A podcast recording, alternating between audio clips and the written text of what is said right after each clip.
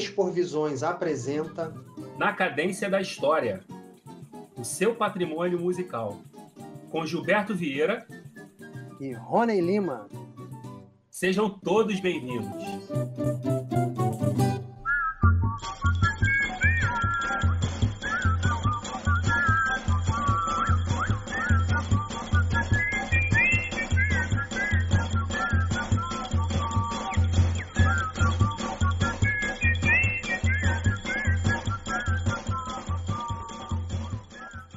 Acabamos de ouvir um trecho de Caminho do Sol, de Hermeto Pascoal.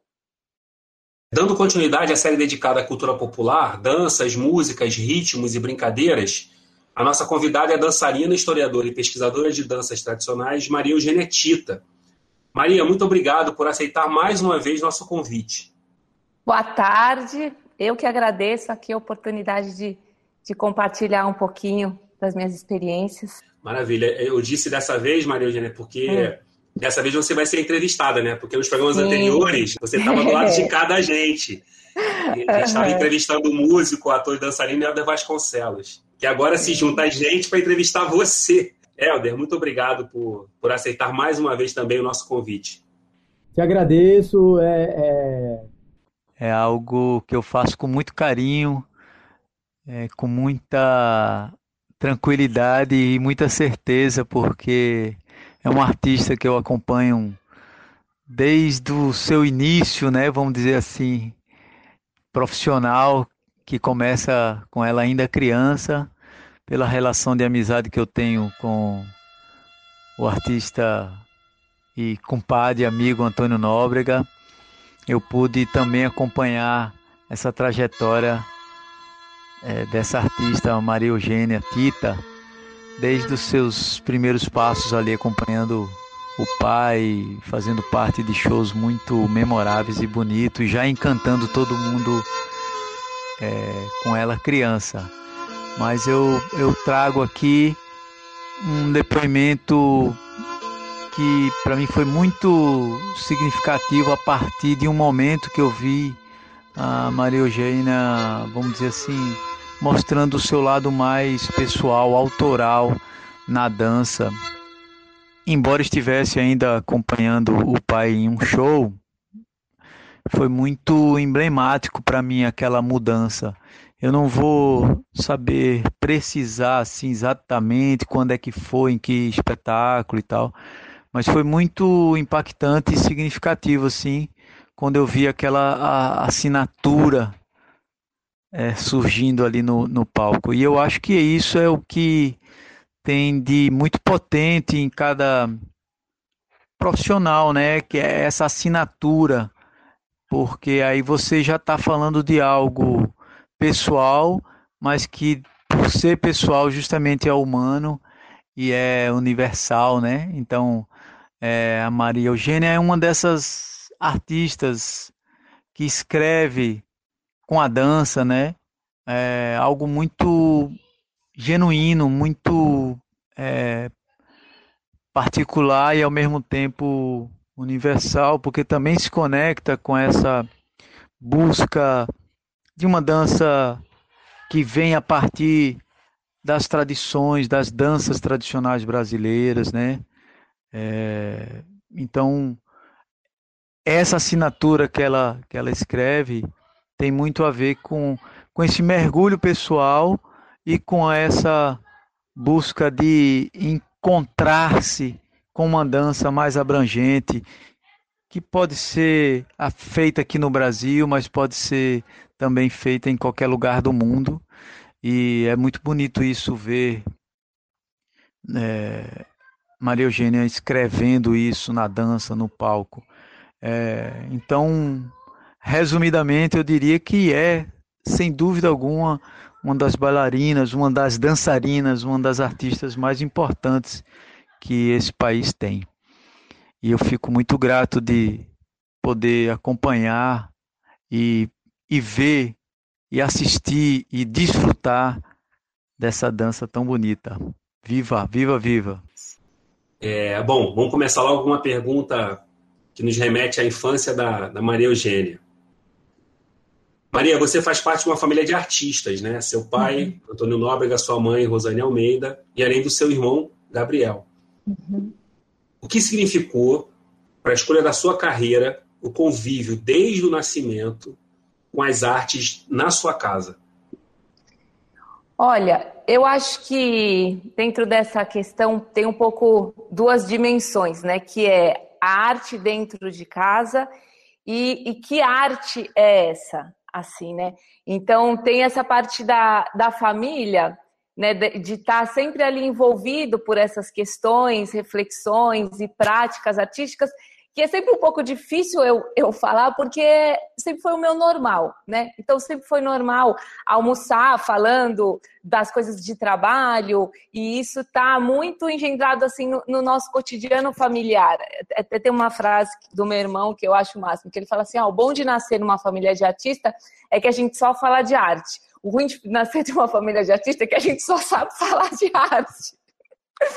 E te brinca, mas é um pouco por aí, assim, né? É, a gente compartilha muito as experiências, hoje em dia, assim, né? Cada um mais na sua prática, a gente troca muito, debate muito, e eu acho que sem dúvida isso, isso nos alimenta, essa troca, né? E quanto a essa questão, essa outra dimensão, né, que eu comentei, de, de ser eh, envolvidos nessa, nessas práticas artísticas tradicionais brasileiras, né? Eu acho que isso foi muito responsável por me modelar em muitos sentidos, não só no plano artístico, profissional, mas sobretudo no pessoal, no emocional, assim, né? Então, conviver com, com essas brincadeiras tradicionais, esses ambientes é, artísticos que meus pais me levavam desde os sete ou antes, desde a barriga da minha mãe, né? Mas acho que aos, desde os sete anos a gente começa a ter é, começa a memorizar e, né, e, e, e ter mais consciência dessas experiências. Assim, eu, eu trago essas memórias muito é, com muito afeto, assim, sabe? Eu trago essas referências dessas situações, dessas festas tradicionais, né? Onde eu tomava contato com pessoas muito generosas, com pessoas muito acolhedoras, com pessoas muito sábias. Isso tudo foi foi traçando a minha personalidade sem menor sombra de dúvida. É, esse tema aí para mim é bem sensível aí é, em dois, em dois, em dois, por duas vias, né? Primeiro que eu venho de uma família que não tem nenhum artista, então é curioso eu ter me despertado assim, é, me, me percebido fazendo arte, especificamente música. E por outro lado de ter duas filhas e, e perceber o, o, o quanto a, a, experiência, falando assim de formação, né? É o quanto a experiência ela não tem jeito, ela é insubstituível, né? Enquanto papel que nos forma. E aí a Eloá, mesmo que não se assuma como musicista, ela ela canta, toca, e aí o, o, outro viés meu, que é o historiador, ela juntou as duas coisas e faz história da arte. Então é, é, é, é uhum. curioso a história da arte na UERJ. Canta muito bem, inclusive está se aventurando a interpretar umas músicas que eu compus. Está sendo bom demais essa relação, essa proximidade pai e filha, né? Uhum. E a Eloá tem, tem, tem, vai fazer 21. Uhum. E aí depois tem a Maria, que também é Maria que tá com quatro. Aí a Maria canta o dia inteiro. Aí a gente tá aqui no meio do mato, a gente tá aqui no meio do mato há um ano, na região do Novo Hamburgo, no Rio. Aí eu fico, quando eu vou fazer uma caminhada qualquer, eu levo, levo a Kena, o Pif, e fico assim pra baixo tocando. Aí de vez em quando eu fico pensando, eu fico vendo a Maria improvisando lá, uma música que ela começa a inventar em cima de algo que ela já ouviu, eu falo, caraca concepção melódica, né? Como é que é que, que, que... Aí alguém que tá de fora olha, nossa, é um dom, não sei o quê. Aí eu queria te ouvir um pouco disso, né? A importância dessa experiência, é, tanto, tanto quanto como, como, como quem, quem se criou nesse ambiente, né? Quanto como quem está compartilhando com, com outras pessoas, como conosco aqui, essa experiência, enquanto uma experiência que nos forma, né? Sim. Te ouvir um pouquinho. Tá. Olha, vou contar um pouco assim de como que, que era, não sei se é exatamente isso assim a questão, mas como é que era essa parte, né, de introdução artística dentro da minha família, em nós filhos, assim, né? É, meu pai, ele tem essa característica de ser uma pessoa muito rigorosa, né? Então, a gente tinha, por um lado que eu tinha esses ambientes, né, da festa ali, da brincadeira, eu comecei a, a, a trabalhar nas apresentações dele com nove anos. E, e não, não, era uma brincadeira, ali não era zero, zero brincadeira. Ali tinha, uma, tinha um compromisso. E, e eu acho que num, num, sentido me fez muito bem, assim, de sempre é, entender e relevar esse lado é, descontraído e brincado, mas também entender que tinha uma demanda que me exigia outras coisas, que me exigia uma disciplina, que me exigia, sabe, tudo que, que era envolvi, tudo que envolvia ali a parte de apresentação dos palcos era outro departamento que então tinha esse lado é, dessa exigência artística. O que eu acho que, no fim, é um bom equilíbrio, porque a arte, acho que ela tem justamente esses dois aspectos né? Esse lado que tem que ser fluido, que tem que ser brincado, que tem que ser descontraído, espontâneo, mas a gente não pode perder esse lado do compromisso, do rigor, das regras e tal, porque é isso que também nos é, compele ao desafio, né? A nos ultrapassar e nos aprimorar, né? E, e levando em conta que a gente sempre tem uma responsabilidade com o outro, com o público. Então, eu estou dizendo isso porque acho que nessa nossa criação, tanto minha e do meu irmão, a gente tinha esse incentivo né, a experimentar as práticas artísticas, a tocar, dançar e, e tudo mais, e tinha também esse, essa atenção a como se envolver com isso, né? A partir do momento que você tem uma responsabilidade para com o outro. Ô, Maria, então vou aproveitar essa fala do Gilberto, depois a gente passa para o Helder, né, Helder? Só para complementar, como é que era para você, com nove anos de idade, ter esse compromisso, enxergar esse compromisso de um adulto, né, de pessoas adultas que te cercavam. É, eu acho que assim, com a criança entender o compromisso, a brincadeira é legal, a brincadeira tá lá, é, é o que eu quero, mas como é que era a coisa? Não, eu tenho que me apresentar, eu tenho que ensaiar, eu tenho que tocar. É. Hoje, hoje eu tenho até um pouco dozinha de mim criança, assim, porque eu não tinha essa dimensão de que as pessoas gostavam de me ver dançando, porque eu era uma criança, um palitinho dançando no palco. Eu achava que elas gostavam porque eu estava fazendo um negócio direito. Se eu soubesse disso, eu era bem mais relaxada. Então, eu tinha um pouco de uma excessiva preocupação, assim. Hoje eu vejo e falo, poxa, Margina, então hoje daí eu tento recuperar isso, porque a minha tendência, o meu modus operandi é do rigor, é essa herança do meu pai. Eu tento também ser mais compassiva assim comigo, né? Então eu guardo um pouco dessa memória, desse, dessa, dessa coisa um pouco preocupada ali, né? Mas também guardo muitas lembranças muito agradáveis desses bastidores, das viagens, da relação com os músicos. Depois chegaram meus primos para participar dos espetáculos. Então, esse convívio social dos, dos bastidores e mesmo a parte dos ensaios e tal. Eu sempre gostei muito de ensaiar. E assim, eu lembro que desde muito nova, isso eu digo, olha, acho que desde os 13 anos eu não via a hora de ensaiar sozinha. Eu amava ensaiar sozinha. Eu falava, não vejo a hora de fazer um solo, poder ficar dançando e não ter que ir mais para a escola e ficar ensaiando, ensaiando. Então eu sempre me diverti muito é, estudando e criando, sabe? É, então eu, eu, eu, posso falar de um lugar de, de, fora e um pouco de dentro também, porque é, eu, eu sou amigo, né, pessoal assim do, do Nobre, da Rosane já há muitos anos e, e pude conviver, um, é, pude ver a Maria Eugênia criança, né? Então, quando ela fala isso, eu comecei com os nove, eu, eu antes de, de, de, subir no palco eu já conhecia e tal, então eu pude acompanhar um pouco essa trajetória assim também. E, e, e, desse lugar aqui de fazer perguntas, assim, não vem uma pergunta, não, vem muitas perguntas. Mas tem uma que me, me, me permeia agora, é, é assim, não no sentido é, egóico, mas no sentido da potência, assim, quando você se deu conta do, do, do artista que eram os seus pais, né? A Rosane, o, o Nóbrega e tal. Quando é, quando que você pode dimensionar? Porque aqui a gente está falando de um fato, a gente não está inventando uma dimensão para ficar bacana. A gente, a gente tem uma dimensão, nós aqui hoje, eu tenho certeza que você tem também, enquanto até fazendo um exercício sem ser filha, né? Vamos dizer assim, que é impossível, mas a uhum. gente pode fazer. Então, a gente está falando de um fato, não é de uma invenção. É, existe uma, uma, uma representatividade do, do, que, do, do que é o trabalho do seu pai, da sua mãe, do que é o brincante, em relação ao país, né, em relação ao que eles fazem.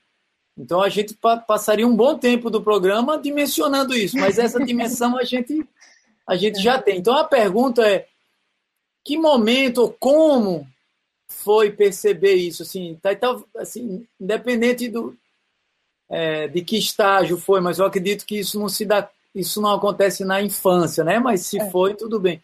É. Como é que foi? Em que momento isso aconteceu? Dizer, caramba, meu pai é o Antônio Nóbrega, minha mãe é a Rosane.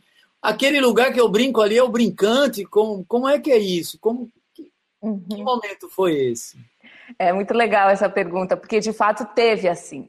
Teve, é, é para mim é muito perceptível, né, esse momento acontecendo. Tem um caso que foi muito, muito simbólico para mim, que foi nesse momento quando eu acabei a escola, né, e não quis fazer faculdade porque eu queria justamente ficar dançando a maior parte do tempo. E meu pai estava ensaiando figural. Isso foi, deve ter sido em 2005. Ele já estava, né, re, retomando o figural para uma ocasião especial ali.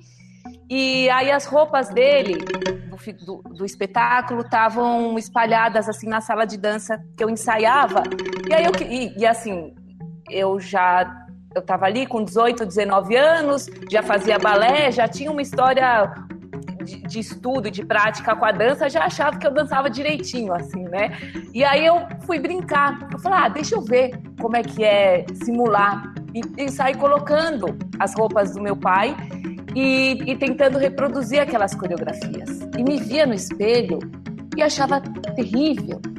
E aí me caiu a ficha assim, eu falei, gente, tem muita história, tem muito trabalho nessa movimentação do meu pai. É como se eu tivesse ali, eu estou fazendo um movimento, né? Lembrando que as pessoas vão só escutar, mas é como se eu, se eu, se ali o meu corpo tivesse consciência desse trabalho, dessa história dele, do meu lugar que estava ali, sabe, num comecinho, assim, de olhar e falar, nossa, tem uma, uma longa caminhada, assim. Então foi um momento muito forte para mim.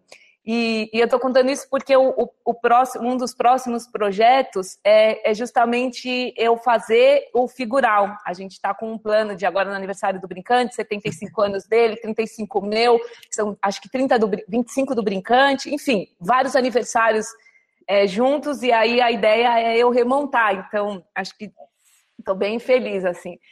Mas então teve esse momento né, de, de reconhecer ali, e eu acho que é uma coisa constante, Helder. Eu acho que teve ali, na, quando eu comecei também a fazer o meu solo com 21, e eu acho que nessa idade, a partir dos 20, assim, é uma. É uma coisa, eu vou dizer honesta, eu não quero que sou presunçoso assim, porque é meus pais, mas eu admiro muito eles cada vez mais. Quanto mais eu me desenvolvo, quanto mais eu me jogo no mundo, Quanto mais eu tento me estabelecer profissionalmente, com as minhas práticas, com as minhas produções, eu admiro eles. Eu falo, gente, eles criaram uma escola. Eles se apresentam, eles se sustentam, eles criaram dois filhos. Como eles conseguiram tudo isso, assim, sabe? Então, quanto mais eu vou, eu vou tentando, eu vou dimensionando. E tem também essa essa questão, né, tipo da filha, assim, que vai se distanciando dos pais e vendo eles também assim, né, e falando, cara, olha, olha quem são essas pessoas, olha como como eles tratam as outras pessoas, olha os princípios deles. Eu, ah, eu, de fato, eu admiro muito os meus pais, assim, no campo artístico, no campo é, pessoal, assim, tem, tem sem dúvida essa, esse, esse reconhecimento que, que amadurece junto com a minha pessoa. Quanto mais eu amadureço, mais esse reconhecimento amadurece. Que bom. É, eu, eu fico profundamente emocionado. Assim, quando, é até difícil, assim, porque quando você fala do figural, só para você ter uma noção da dimensão disso, e não por ser eu, mas para dimensionar a influência do, do né, uhum. de onde isso pode chegar, o figural para mim é um, é um dos espetáculos mais importantes assim na minha vida. Assim. É, é. é com o figural que eu, quando eu assisti em 98, uhum. na Expo 98 em Portugal, olha que coisa, Lisboa. Ali tem um, um, divisor de águas também. Ali é um marco para mim e aquela coisa assim, dizer, eu quero fazer isso. Olha. É, é. Tanto é que, que por exemplo, eu. É, espiral, o Espiral, brinquedo meu, meu primeiro espetáculo, eu queria de, assim, de propósito que sonoramente tivesse uma relação. Com... Que legal, é. Então, o espiral ele é muito importante, assim, pro. Então foram dois espetáculos foram muito importantes para o que eu faço hoje. Sem dúvida, um é o figural e o outro é o café com queijo do Lume. Uhum. E mas o figural ele é o, o detonador primeiro, assim, de dizer eu quero fazer isso, sabe? Uhum. Enfim, é uma longa história. Então e aí, quando você fala que tem tá nos planos aí remontar ele, quer dizer, eu vou assim que eu vislumbro a possibilidade de ver esse espetáculo no seu corpo, nossa, me toma uma emoção muito grande, assim. Porque é, é história viva, é riqueza, é uma, uma beleza. E aí Sim. tem um pouco a ver do que eu queria te perguntar depois, que assim, aí quando você se dá conta disso, como que isso te influencia na sua carreira, assim? Em que, em que aspecto? E quando você dimensiona, caramba, né, eu tenho essa herança aqui, sanguínea até, né? Essa herança uhum. cultural e tal. É, como que isso chega para você no que você faz, no que você quer fazer e tal? Uhum. Então, acho que as coisas geralmente elas caem em mim um pouco nesse com esse senso da responsabilidade, assim sabe?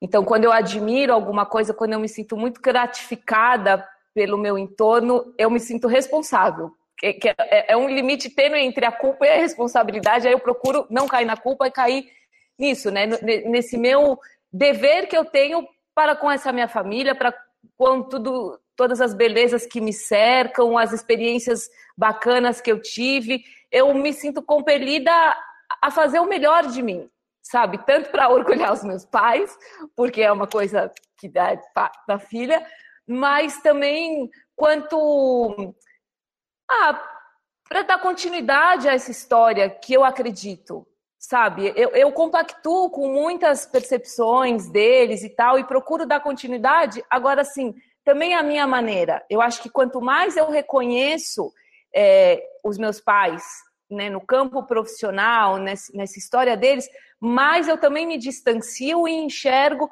o que, que é o meu responsável. Eu não tenho pilha nenhuma de estar de tá lá no brincante, comandando coisas no brincante e tal. Eu tenho um pouco uma outra, outras ânsias né, profissionais, assim. Então, procuro também, eu acho que como parte dessa responsabilidade de filha, de herdar essa história, é ser mais fiel a minha possível. Como é que eu faço o meu de maneira mais inteira, mais é, singular possível, né? Então, falando em, em, história, eu fiquei curioso como é que você foi parar na, na história, na graduação, fez história. Olha, é uma boa pergunta, porque foi completamente sem querer. porque, na verdade, eu sempre gostei de escrever, desde pequena, assim. É, e aí eu prestei letras. E, e, na época eu prestei PUC e, e passei. E passei, tipo, em primeiro lugar. E eu falei, gente, tem alguma coisa errada. Porque eu gosto de escrever, mas eu não sou tão boa assim, não. Tem alguma coisa errada aí. E aí, tinha uma coisa errada, que era não teve quórum suficiente para abrir turma. Devia ter eu e mais o quê? Mais três pessoas. Por isso que eu passei bem. E aí não tive, né? Não, não abri o curso de letras, tive pontuação para entrar em história, e aí então eles me ofereceram essa possibilidade de história. Eu falei, bom, já estou aqui, estou com vontade de estudar, que era isso que eu queria, né? Eu prestei com 26 anos. Foi quando eu decidi de fato que estava na hora de dedicar um pouquinho aos estudos. Aí falei, bom, já estamos aqui, vamos, fiz história e adorei, assim, porque tem muito mais comunicação com o que eu faço, acho que sem dúvida, do que, do que letras. Acho que letras eu acharia um link também, mas história foi muito, casou muito, né, com ânsias que vieram posterior, assim. Então foi desses acasos da vida que deu certo. Maria, vou falar quatro palavras e você vai tentar resumir o que significa essas palavras para você, tá? E para os seus trabalhos também. Brinquedo, uhum. brincar, criatividade e reinvenção. Olha, eu acho que você falou as quatro pa palavras pilares do meu trabalho, né? Porque são quatro palavras que envolvem muita coisa, né? O, o brinquedo, aquilo que você faz com toda a sua dedicação, é o seu produto final ali, né? É, fruto de toda a sua dedicação, toda a sua história de vida, todos os seus desejos. A brincadeira é o modo com que você faz ele, né? Que envolve isso, um pouco do que eu falei, essas regras, esse rigor, esse riso, esse compromisso, essa coletividade, né? É, a reinvenção, que eu acho que é isso, né? Reconhecer a sua história, as suas experiências, as suas referências e traduzir isso da sua maneira. Eu acho que tudo isso vai dar no brinquedo, né? E, e qual foi a outra criatividade? Ah, criatividade é isso, né? Que para tudo, eu, eu acho que se eu tenho alguma coisa preciosa em mim, assim, eu acho que onde eu falo, meu Deus, eu posso perder tudo que eu tenho, menos a criatividade. Porque eu acho ela a coisa mais importante. Pode cair o mundo, pode, enquanto você tiver um, um fiozinho de criatividade, você dá um jeito, você se alimenta, você se reinventa, assim. Então, eu acho que a, a base da sobrevivência, não só para o artista, acho que para todo mundo que está nesse mundo louco, caótico, se você não tiver criatividade para enxergar as coisas de um outro jeito e para traduzir as coisas, de enxergar as possibilidades de traduções, né, a gente está fadado à tristeza. Então, acho que isso. Maravilha. Helder. Bom, eu, eu queria puxar um pouquinho, vamos dizer, para os elementos né, da, da, do seu fazer artísticos, né, que é como que, como que você é, relaciona ou atua ou, ou pratica é, música, dança e teatro. Como que você vê essas, esses três segmentos e como que você é, percebe e elabora isso no, no, no, no, uhum. seu, no seu, trabalho, no, seu fazer, né? Uhum, que legal. É, desde pequena, eu, eu, eu sempre gostei, meus pais também, né, davam ali espaço, incentivavam e tal, subsídios para que eu praticasse a dança, um pouco da música, ali a linguagem teatral. É, mas teve uma coisa, aí eu acho que isso foi um pouco dos meus pais, depois uma opção minha ali, mas por herança dessa condução deles, que é importante se firmar numa linguagem. Então, isso foi uma coisa bem dos meus pais. Assim, não, você pode fazer o que você quiser, não sei o quê, mas garanta uma linguagem que vai, onde você vai se dedicar a maior parte do tempo. E aí isso foi a dança, eu gostava de fazer também, então não foi nada muito assim conflituoso. Falei, tá bom, então vamos, vamos garantir a dança. Mas sempre gostei muito, gostei sempre de percussão, né? A coisa um pouco com a sanfona, depois com o violão mas tem essa coisa um pouco hierárquica, né? Então eu, daí hoje em dia na minha rotina, eu procuro isso, eu procuro em termos de carga horária, assim, né? Então toda manhã eu me dedico à dança e nos tempos outros eu vou tentando absorver também essas outras vontades que são, né? São, são ânsias, assim. A, a, a música é uma coisa que, que é muito gostoso, né? De fazer eu, eu vejo com o violão, né? Eu falo, gente, todo mundo precisa tocar um instrumento. No violão fica muito nítido. Eu não tenho muita facilidade. Então eu, eu vou estudar uma coisa e não sai. Eu não consigo fazer. E eu falo, me fico desesperado, falo, não vai sair, não vai sair. Aí você fala, respira e estuda. Vai estudar todo dia, uma hora. Aí você começa a estudar e sai. Cara, essa sensação de não conseguir fazer uma coisa porque se via impossível e depois conseguir fazer, é uma sensação indescritível. É, é, é assim, para mim é o que dá a razão de viver. Eu falo, gente, é um prazer. Todo mundo precisa sentir isso. Todo mundo precisa sentir que está ultrapassando uma coisa da qual era impossível ser feita, sabe? Então, com a música eu guardo muito isso, assim, esse prazer, ai, dessa conquista maledeta que é difícil, mas vai sair, assim. E aí é isso, dentro desse trabalho com a dança, eu vou também tentando envolver essas outras linguagens, né? Muito bom. E em termos de projetos, assim, é, você tem alguma, você tem algum projeto em mente ou alguma prática que, que onde isso, essas linguagens possam estar juntas ou, ou como é que ou como é que seria isso? Tenho. Eu tenho um pouco dois campos de projetos. Um é esse estudo sobre as danças dramáticas, esse termo do Mário de Andrade que eu estou num momento assim apaixonada por ele, fico pesquisando, falo, da onde ele tirou esse termo? De onde ele ele sintetizou toda essa pesquisa dele que envolve música, que envolve as questões antropológicas, que envolve a dança. Ele botou essa capinha da dança e da dança dramática, enfim. E aí eu estou dizendo isso porque eu acho que esse termo ele é um termo que traduz bem essa condição da dança e das manifestações tradicionais enquanto sincretismo de linguagens, sabe? Então a dança dramática, ela envolve a música, ela envolve a teatralidade, ela envolve artes plásticas e tal. Então tem um lugar meu que está pesquisando isso, como é que eu posso transformar isso num espetáculo, e para isso eu vou ter, ter, que falar sobre isso e estudar, quanto também é, produzir coisas artísticas que de fato representem essa integridade, integração das linguagens.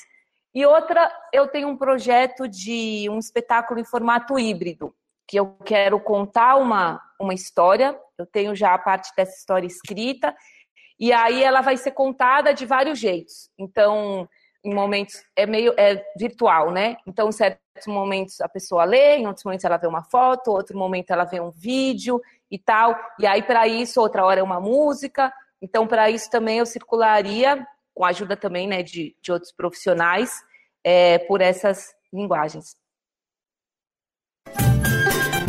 Terminamos assim mais um episódio do Expor Visões na Cadência da História. Queremos agradecer a audiência de vocês. Críticas e sugestões são sempre bem-vindas.